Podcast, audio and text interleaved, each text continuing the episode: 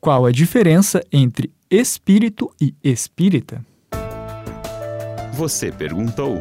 O programa Mensagem Espírita Responde.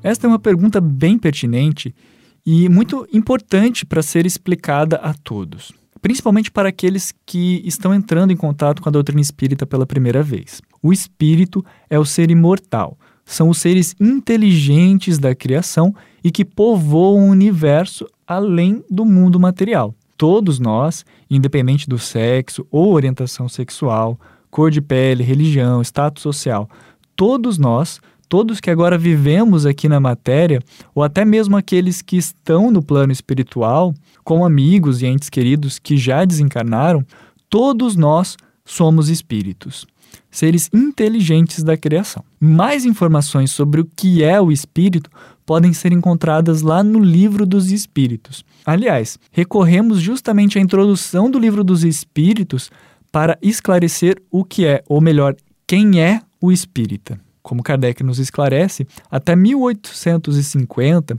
embora já existisse o termo espírito, existiam também os termos espiritual, espiritualista e espiritualismo. E justamente para não causar confusão com esses termos que já existiam, ele criou o termo espiritismo ou doutrina espírita, para denominar essa nova doutrina, pautada em filosofia, religião e ciência.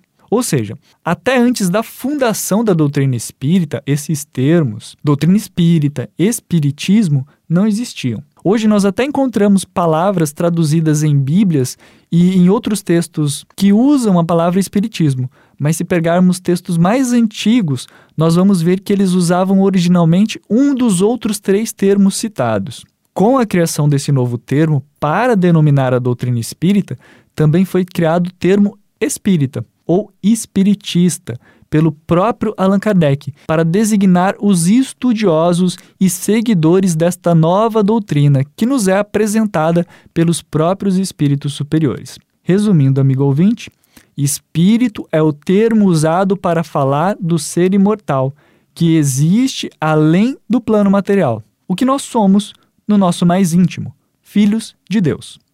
Já o espírita é aquele que estuda e segue os princípios da doutrina espírita. No Evangelho segundo o Espiritismo, o próprio Allan Kardec diz: reconhece-se o verdadeiro espírita pela sua transformação moral e pelos esforços que emprega para domar as suas más inclinações. Ou seja, o espírita são pessoas e espíritos que, embora não sejam perfeitos, estão se esforçando para se melhorarem, para domarem as suas más inclinações.